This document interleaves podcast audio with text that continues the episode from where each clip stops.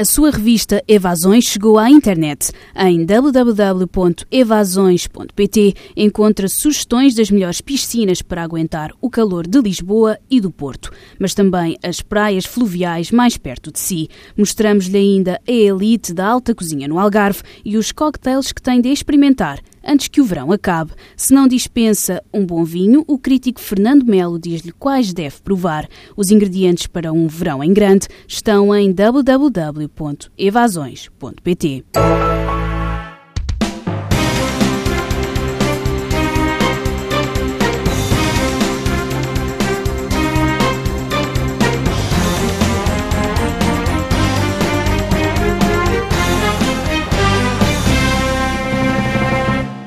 Está de volta ao Bloco Central, com os protagonistas do costume, só mudou mesmo o moderador. Se o verão teve temperaturas altas, o país nem por isso começou a arrefecer. Pelo contrário, não faltam temas para os nossos comentadores habituais, Pedro Adão e Silva e Pedro Marcos Lopes.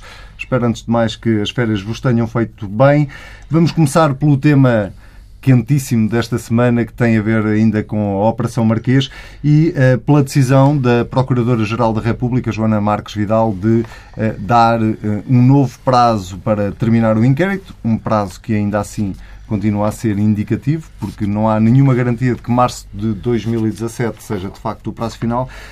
começo por ti, Pedro, Adão Pedro e Silva, qual dos Pedros?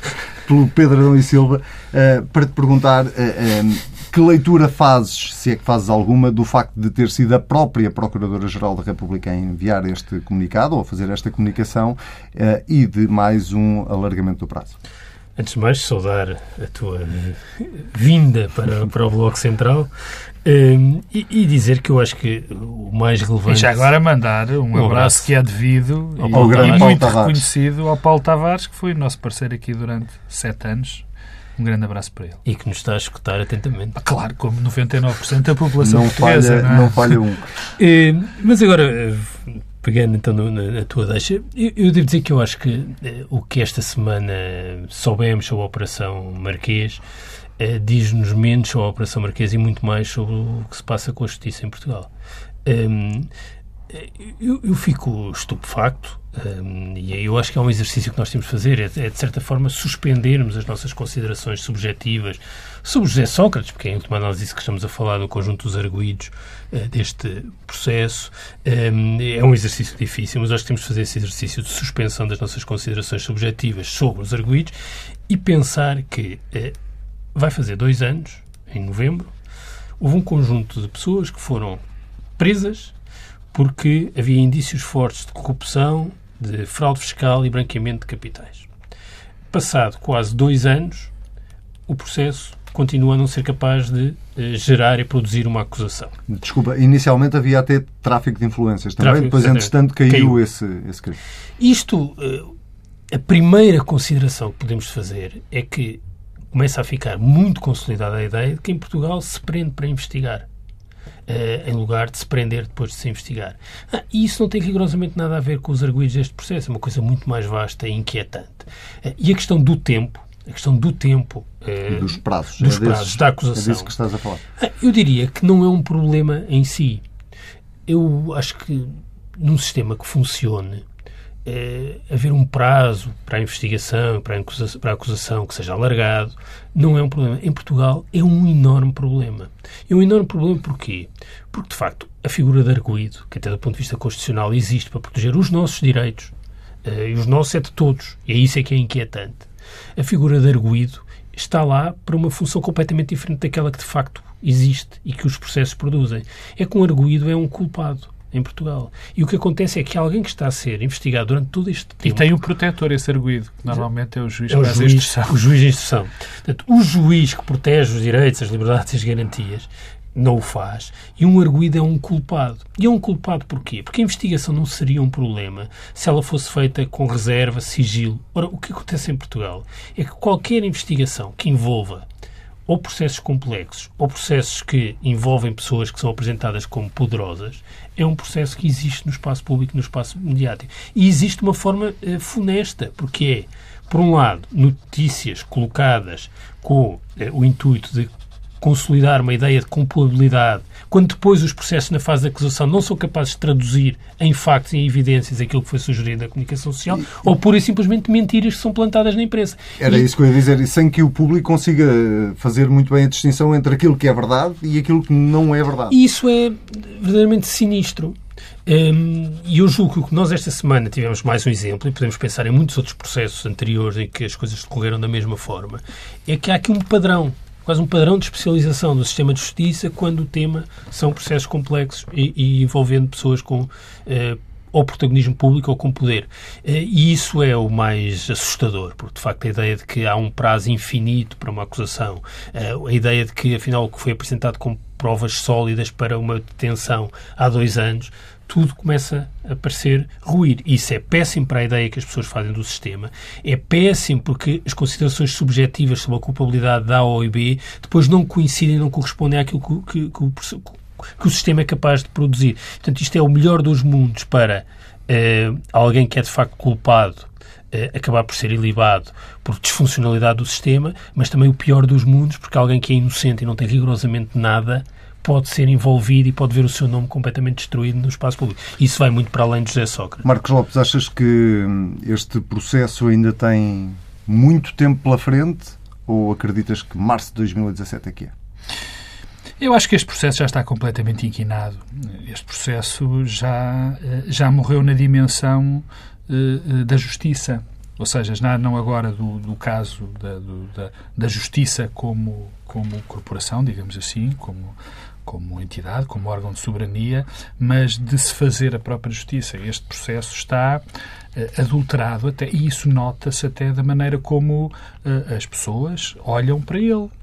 Tu, neste momento, é muito difícil encontrares alguém que já não tenha a certeza absoluta ou de que eh, José Sócrates é inocente ou de que José Sócrates é culpado. Está feito o julgamento público. O julgamento público, quer dizer, é, é, é eu, eu, de facto, eu percebo o que o, que o Pedro Adão Silva diz quando diz que, eh, neste caso concreto, isto, isto é um caso que, que não é que, que é quase uh, que, que, é repetição de outros casos, digamos assim. Eu, eu acho que este caso é um caso exemplar. E é um caso exemplar em várias... Talvez seja uma versão extrema de outros casos, claro. não, é, não é bem... Sim. É, até por envolver um ex-primeiro-ministro. Okay, o mediatismo, não é? Claro, é um caso que era extraordinariamente importante para a justiça e para a crença das, das pessoas na justiça e até para a compreensão que as pessoas têm de ter, os cidadãos da justiça, do funcionamento da justiça. Agora, eh, torna-se. Nós atingimos um, um, nível tão grande eh, de, de, desinformação, um nível tão grande de falta de crença eh, na justiça. Das, as pessoas têm, nesta altura, de que qualquer pessoa que diga que é preciso que o Estado de Direito funcione, que é preciso que José Sócrates, que haja provas contra José Sócrates, que o, o, princípio da presunção de inocência é para seguir no caso de José Sócrates, que José Sócrates é inocente até ser considerado culpado, é imediatamente, e nós vivemos neste mundo, sabemos que isso acontece, é imediatamente caracterizado como socratistas.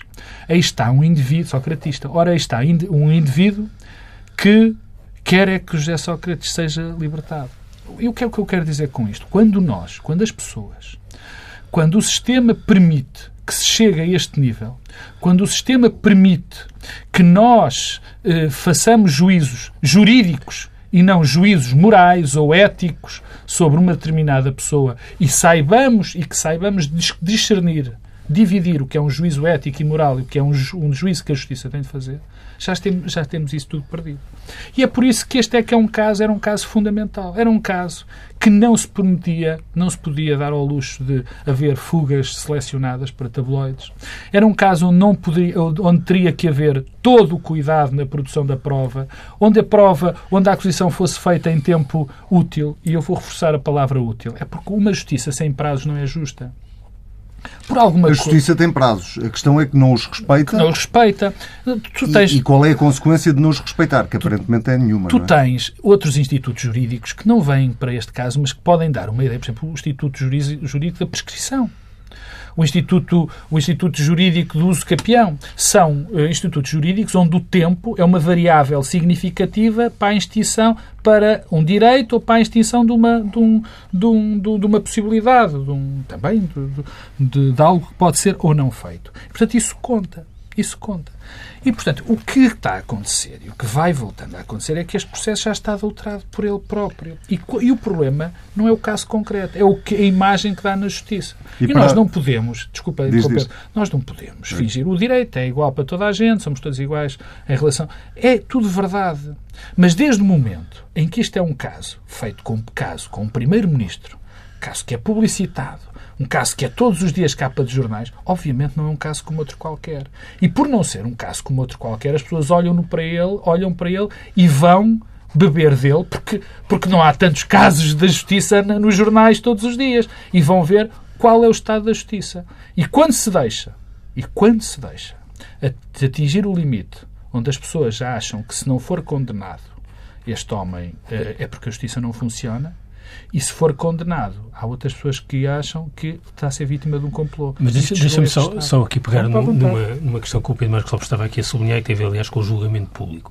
Uma das dificuldades adicionais deste processo é que nós podemos distinguir aquilo que é um julgamento público daquilo que é o julgamento que a Justiça deve fazer. Mas devemos ser capazes de separar uh, os dois planos. Porque é possível fazer um julgamento público, um julgamento político, um julgamento moral sobre o comportamento de José Sócrates. Desde logo temos um conjunto de informações, aliás, eh, reconhecidas pelo próprio, pelo que nos permitem fazer esse julgamento. Eh, Mas não é esse que está há, em causa. Há comportamentos que considero intoleráveis vindo de alguém que foi primeiro-ministro, vindo de alguém que foi primeiro-ministro de um partido de centro-esquerda e que tem a ver com a forma como recebia dinheiro de um amigo, o reconhecimento disso mesmo, até o estilo de vida que tinha financiado por um amigo, a forma clandestina como isso ocorria. Isso é intolerável uh, e, não nos, não nos devemos inibir de fazer um juízo moral uh, e político, e, aliás, muito negativo sobre isso. Agora, uma outra coisa é o passo que damos desse juízo subjetivo, moral e uma avaliação política e um julgamento público para aquilo que é uma condenação do sistema judicial. E a ideia de que o sistema judicial condena com base em apreciações eh, subjetivas, morais e políticas é uma ideia eh, inquietante. Por isso que o processo está eh, inquinado. E, e, o processo está também inquinado porque existem estes dois planos e porque há uma enorme incapacidade de separar os dois planos. E ficou um pouco mais inquinado depois da entrevista do juiz Carlos Alexandre, porque há pouco falavas do o, o, quão atípico era este caso, pela, por, por envolver um ex-primeiro-ministro Uh, mas também assim, não é então... muito típico ver um juiz só, dar deixa, uma entrevista, antes, muito menos uh, este juiz. Bom, Anselmo, antes de deixar, deixa-me só dar uma pequeníssima nota em relação, a, no fundo, à introdução uh, que fizemos, que foi da, da, da doutora Marques de Vidal ter prorrogado-se durante seis meses. Isto. Eu, eu muito francamente, eu, nós não nos podemos esquecer de uma coisa. Este processo já leva quase quatro anos. E quando passarem os seis meses que agora são dados, já passaram seguramente quatro anos. E quando há bocadinho falava de prazos e da justiça ser injusta por definição, quando não, não, não, não, não exerce a sua, o seu poder, ou exerce a sua função em tempo útil, começa a ser injusta, já é muito tempo. E tu repara que tudo aquilo que vai acontecendo, isto infelizmente também é o que vem para a praça pública, é algo de, de muito estranho, porque primeiro começou-se com o caso Lena, depois foi para outro, depois para Valde Lobo, agora parece que o problema é a PT, depois, volta, depois foi a Venezuela, agora volta ao caso, agora ao caso Lena, e aquilo que o Adão Silva dizia bem, de que uh, uh, há, uma, há uma espécie de, de, de, tentativa de, ir buscar alguma coisa e nunca se sabe bem o que é que, o, o que, é que se está a buscar. Quer dizer, é, é, é, é, é ameaçador e quando ele dizia, peço desculpa, que me perdi a dada altura, quando ele diz que se prende para investigar, isto é muito grave. Quer dizer, é, é, eu acho que as pessoas ah, também, não, também têm que perder, têm que perceber duas coisas. Primeiro, quando as pessoas são presas, elas não são presas. Não, a prisão preventiva não é exatamente algo. As pessoas são mais são presas, são colocadas em prisão preventiva não é porque parecem mais culpadas. E por causa suspeita de destruição de Exatamente. provas, de fuga, de. Não é porque parecem mais culpados. Ou seja, a, a, prisão preventiva não é uma pena pelo direito, não é uma pena. É preventiva. Só que, só que, com a vinda de tabloides, com a vinda da fuga, fuga de justiça, com as, com as fugas selecionadas para esses, para esses jornais e ditas de uma determinada maneira, em que é que resulta a prisão preventiva? Na convicção de culpabilidade. Na convicção de culpabilidade e a prisão preventiva acaba por ser uma prova quase de que é culpado. Portanto, e para concluir, este alargamento eh, que mais uma vez prova que a investigação não foi feita em tempo útil, não, foi, não foram cumpridos de facto, apesar de eu saber que são processos complicados, são primeiro, não foram cumpridos de facto aqueles que devem ser os procedimentos eh, eh, normais e que devem ser os procedimentos justos de uma justiça, pera, peço desculpa da expressão, de uma justiça de um Estado de Direito. Não foram e agora está-se a tentar, enfim, ganhar mais tempo a ver se conseguem novas provas. É assim. A entrevista de Carlos Alexandre à SIC, eh, que é eh, já de si quase uma coisa inédita, porque eh, não é todos os dias que vemos para já um juiz na televisão a falar da sua vida pessoal e inédito também porque este não é um juiz qualquer, digamos assim, é um juiz que tem em mãos os processos mais importantes deste país. Surpreendeu-te esta entrevista? Surpreendeu muito, muito mesmo um, esta entrevista, a réplica uh, que, entretanto, o Expresso vai publicar, um, e surpreendeu-me, uh, por um lado, uh, pelo tom e o registro da entrevista. Acho surpreendente que alguém que é um magistrado com o poder que Carlos Alexandre de facto tem, por quem tem passado os processos mais complexos e mais pesados, dê uma entrevista para se queixar, basicamente, que ganha pouco. E isso preocupa-me, uh, não apenas pelo isso, facto desculpa, em si. Foi para isso? Uma parte, ou foi para usar esse tema para falar do processo uma Operação Marquês? Uma parte foi, e a ideia que esse tema das suas circunstâncias materiais se pode projetar na avaliação que faz uh, dos processos é assustador. Para que é que serve a entrevista? Que é a tua segunda pergunta. Eu, eu diria que pode servir para duas coisas que parecem diametralmente opostas, mas que podem convergir.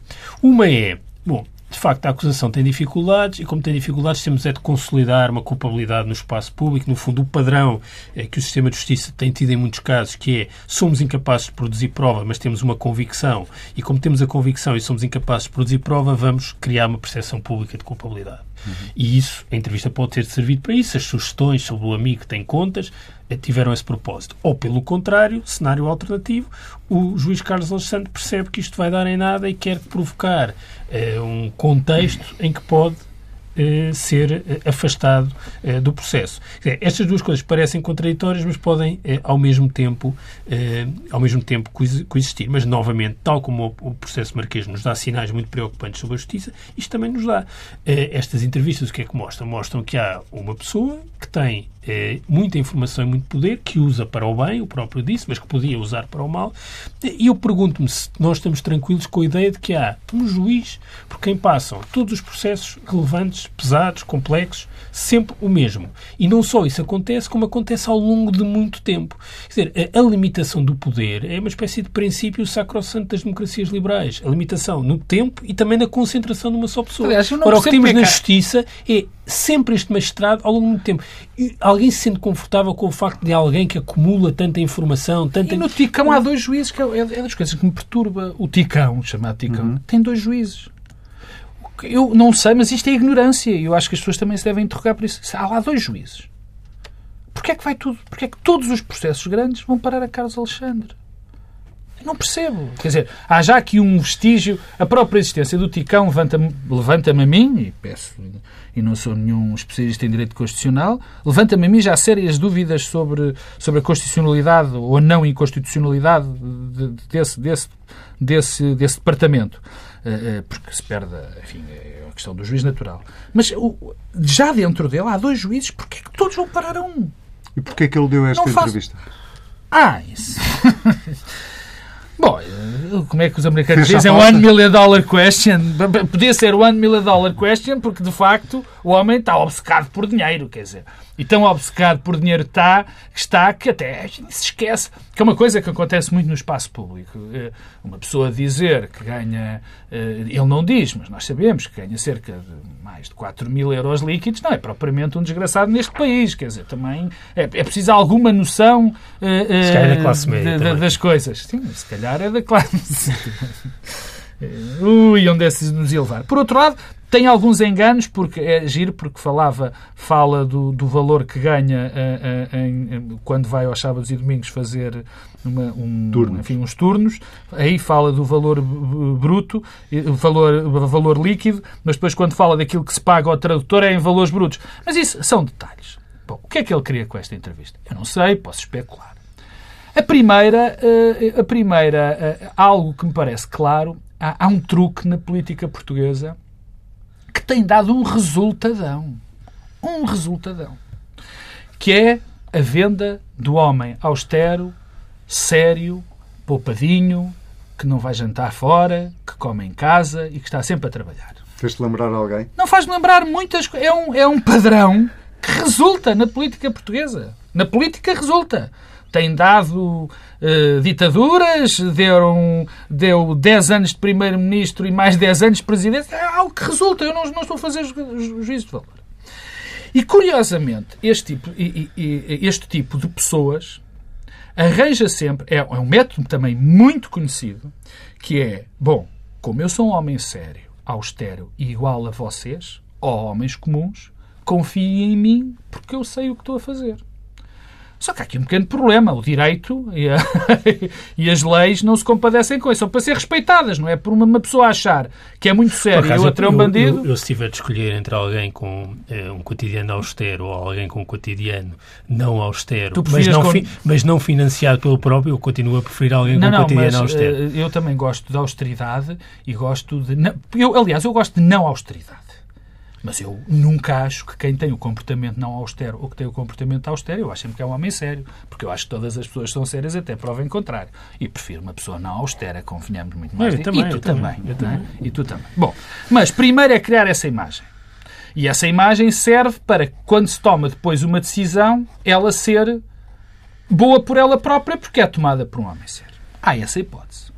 A segunda hipótese é, de facto, arranjar maneira de ser afastado do processo e depois ser uma vítima e um herói do povo, porque estão a ver os bons e os maus e poderosos afastaram os ricos e os poderosos afastaram porque não querem que se faça justiça.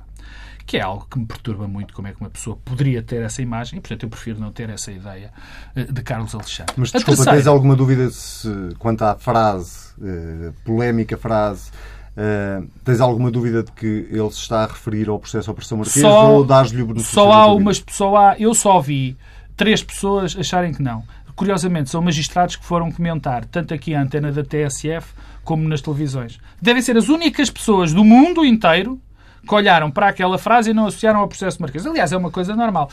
Eu, quando estávamos a preparar o programa, eu não te perguntei, então, Anselmo, Uh, tens contas uh, em nome de amigos? Tens dinheiro em nome de amigos? É uma coisa habitual.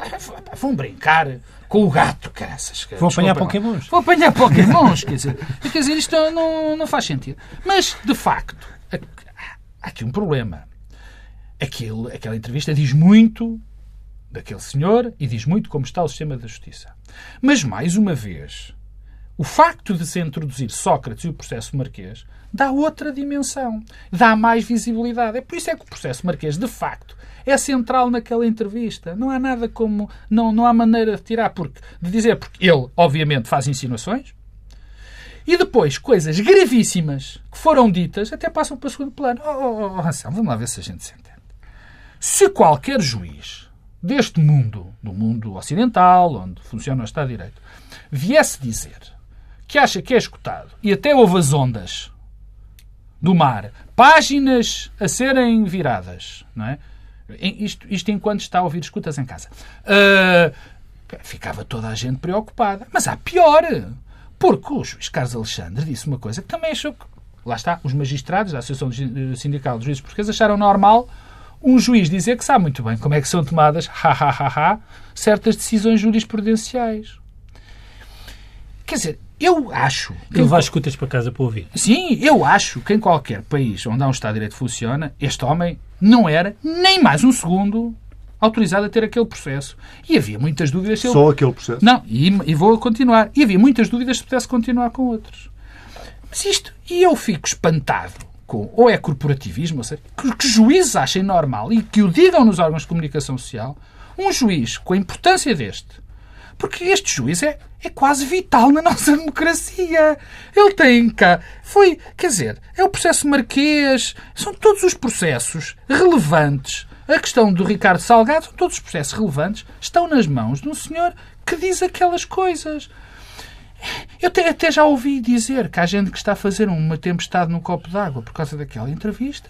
Portanto, eu estou embasbacado. Eu acho que amanhã também vem uma entrevista, que enfim, deve ser mais ou menos, deve ser parecida com aquilo que foi dito na, na, na televisão, mas eu confesso, eh, eh, se este senhor é o espelho. Eu já estava muito preocupado com a justiça. Aliás, é um tema. Eu Pedro já fazemos este programa há 10 anos e há 10 anos falamos deste tema, não é? Mas eu já estava muito preocupado as minhas preocupações sempre vão-se avolumando todos os dias. Mas olhando para esta entrevista, eu fico, de facto, em pânico, porque que já vi que não funciona. E há motivos. Uh, José Sócrates assumiu uh, hoje aqui na antena da TSF que tinha dado entrada com um pedido de escusa, não era, era uma coisa mais ou menos evidente que tinha sido a defesa de José Sócrates a dar entrada com esse pedido. Há de facto motivos para pedir a escusa deste juiz, seja via Tribunal da Relação, seja via Conselho Superior de Magistratura? Bem, parece-me que sim, quer dizer, mas isso é apenas uma, uma espécie de nota de rodapé um, em, em, tudo isto, não é? Quer dizer, é o aspecto menos relevante é? Porque... O pedido de escusa ou o facto dele poder largar este processo? Não, não, o, o pedido de escusa quer dizer, é quase um aspecto marginal em tudo isto. Há motivos, mas ainda assim é menos relevante do que tudo o que é sugerido por esta uh, entrevista. Aliás, uma das dimensões que uh, consolida a, percepção de que tudo isto é trágico é, por exemplo, o facto, na entrevista que José Sócrates te deu a ti, aqui na TSF, uh, eh, José Sócrates tem razão em tudo o que diz. Uh, o que mostra é bem. É não, é trágico, é trágico, porque tem um pouco remete para aquela. história do Presidente da República. não, sim, mas isso também não é o aspecto central, não é? Uh, mas, no, mas, relativamente aos prazos. Relativamente aos prazos, relativamente à ação do Ministério Público, uh, relativamente à entrevista de, de um, Carlos Alexandre, inteira razão. E trágico porquê? Porque tem um pouco a ver com o que eu dizia há pouco, a tal descoincidência entre um julgamento público que nós podemos fazer e, portanto, José Sócrates tem razão, mas eu gostava de ver José Sócrates a responder a várias perguntas que não respondeu ainda. Tais como? Tais como explicar porque é que um ex-primeiro-ministro com as responsabilidades e, no fundo, as responsabilidades éticas que resultam do facto de ter sido ex-primeiro-ministro vive as pensas de um amigo e recebe o dinheiro em envelopes de forma que isto é, isto é de tal forma uh, uh, central. Isto não tem rigorosamente nada a ver com, com o juízo que possamos fazer no, no, processo ou com alguma culpabilidade. É um julgamento público e político e isto fragiliza a voz de José Sócrates. E isso é o lado da tragédia. É que temos alguém que está fragilizado a dizer um conjunto de coisas que são integralmente verdade. E coloca-nos no pior dos mundos. Porquê? Porque coloca-nos num mundo em que, de facto, só podemos consolidar uma ideia muito negativa do funcionamento do sistema de justiça no momento em que o sistema de justiça é chamado a, a, a investigar e a tentar produzir uma acusação sobre alguém que foi Primeiro-Ministro. Isto nunca aconteceu em Portugal. E, ao mesmo tempo, temos alguém que foi Primeiro-Ministro com a responsabilidade de proteger a própria instituição Primeiro-Ministro e, e proteger o regime que tem um comportamento que não é adequado a alguém que foi Primeiro-Ministro. Isto só mostra que, de facto, é aqui uma tragédia com vários atos e com várias dimensões e que esta semana teve assim uma espécie de uh, culminar, mas, o, uh, mas o, lá está, uma espécie de coda eu, disto tudo. O, o, o grande problema é, seria, obviamente, normal numa democracia enfim, madura, onde o Estado de Direito funcionasse bem, que infelizmente o nosso não funciona porque a justiça está a funcionar mal, seria normal que estas duas discussões pudessem correr em paralelo. A discussão que o Pedro Adão e Silva levanta sobre, sobre a questão dos empréstimos e da questão um Primeiro-Ministro poder ou, não, poder ou não aceitar empréstimos de amigos no, durante o seu cargo. Essa discussão poder correr a par da discussão se, de facto, o Primeiro-Ministro é culpado ou sequer acusável de atos de corrupção, de branqueamento de capitais e de é o terceiro, falha-me sempre o terceiro. É o terceiro. Branqueamento de capitais, fraude fiscal e fraude e fiscal. Portanto, é, poderia, hum, se, se, a, democracia, se, a democracia, se a justiça funcionasse, estas discussões podiam correr em paralelo. O problema é que já não podem. E que não podendo, e como não estão a correr em paralelo, ou, ou, melhor, estão a correr em paralelo, mas nenhuma, mas a justiça não funciona, já não podem correr. Porque são esses casos que estão a contribuir também para que a justiça seja impelida por alguém que não se conhece bem, pelos vistos, o funcionamento do Estado de Direito, acuse ou faça criar uma convicção dentro das pessoas de que ele é culpado por causa destes juízos éticos e morais que são feitos em relação a José Sócrates. E, na verdade, a discussão e, é, portanto, é, muito em torno do funcionamento não, da justiça, não, mais não, até do por acaso não, por acaso não. É isso, é, isso é que está a inquinar, Anselmo. Isso é que está a inquinar. Porque eu acho absolutamente legítimo, e o que o Pedro diz, como é evidente, e essa discussão poderia correr em paralelo, mas é o facto dela correr em paralelo dá origem a que a justiça seja protegida por essa discussão porque pode eventualmente levar a uma acusação que tem sido feita na praça pública, que já deu José Sócrates como culpado, apesar de ainda não se ter provado, nem sequer sendo acusado, de nenhum crime. Isto é que é o terrível da situação. Porque há aqui uma questão eh, que é central em tudo isto, tendo em conta que estamos a falar de José Sócrates. É que José Sócrates foi sendo envolvido num conjunto de casos mediáticos ao longo do tempo desde a Cova da Beira, Freeport, eh, Face Oculta, licenciatura. Eh, a licenciatura ainda assim é diferente. Era mais outros, marginal. Mas eh, vários casos. Eh, e tendo em conta eh, o que esses casos envolvendo José Sócrates eh, geraram no debate público e a forma como obrigaram uma discussão que eu julgo que não devíamos ter sequer tido sobre aquilo que é as exigências que colocamos perante a justiça, José Sócrates tinha uma responsabilidade acrescida. eh, e a responsabilidade acrescida era exatamente de ser alguém com um comportamento inatacável, nomeadamente para defender as posições e os argumentos de todos aqueles que se bateram sempre por um sistema de justiça que funcionasse com um recato e com um respeito ao Estado de Direito que o sistema de justiça não funcionou. E a posição em que se colocou fragilizou completamente esta causa e o tipo de debate que estamos a ter hoje. Ah, e isso é uma responsabilidade política e moral também que José Sócrates tem. E é uma responsabilidade não esteve, não, não esteve à altura da, da responsabilidade que contraiu para si próprio. E é isso que é dramático também neste debate todo. Mas lá está, isso era uma ótima discussão e é, para mim era, essa, era o timing dessa depois disto ser resolvido na justiça. Bem, o problema é esse. E não na praça pública. Não é porque era porque já está a inquinar. Já está a inquinar. A própria discussão do julgamento ético e julgamento moral foi aquele que, que, que foi feito, já está a inquinar a própria uh, discussão jurídica.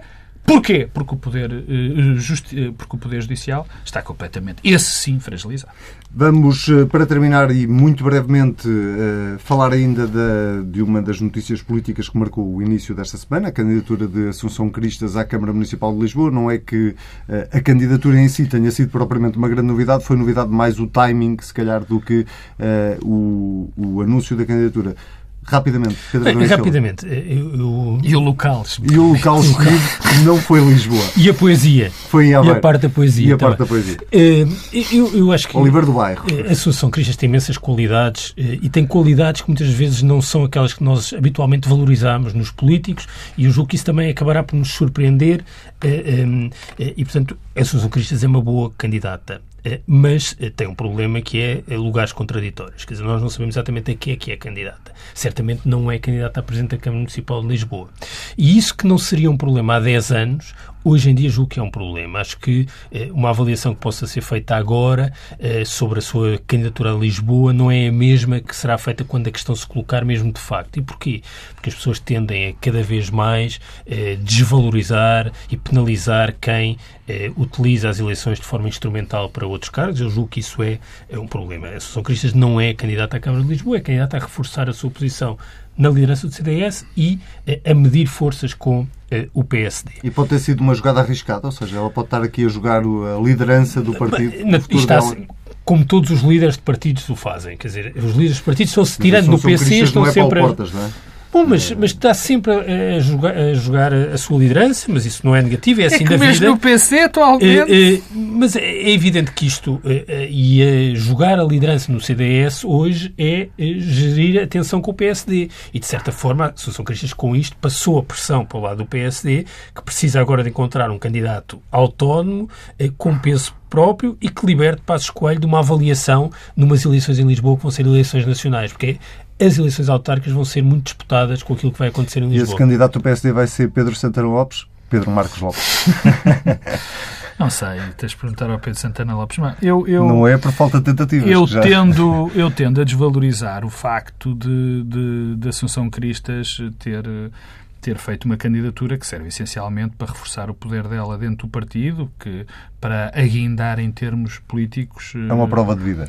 Uh, dessa, eu tendo, quer dizer, eu já vi isto acontecer muitas vezes, o Pedro já disse que isto não era normal há uns anos, continuo a achar que não, que, digamos assim, não tem mal nenhum. Isto mostra-nos, é, dá alguns sinais políticos que, que eu acho interessantes. Primeiro, é que havia uma tese, havia uma tese uh, dentro do PSD uh, que dizia que talvez a Assunção Cristas fosse uma boa candidata do centro-direita e que permitia alguns acordos na zona metropolitana de Lisboa, uh, portanto, entre o PSD e o CDS. e então, nesse caso, a Assunção Cristas era uma boa candidata, porque Uh, ao que consta, dizem os estudos da opinião, que a Assunção Cristas é a melhor candidata do centro-direita para, para, para Lisboa. Mas isso teria que se fosse apoiada pelo PSD. PSD. Ora, e isso implicaria portanto, provavelmente uma coligação pré-eleitoral nas legislativas.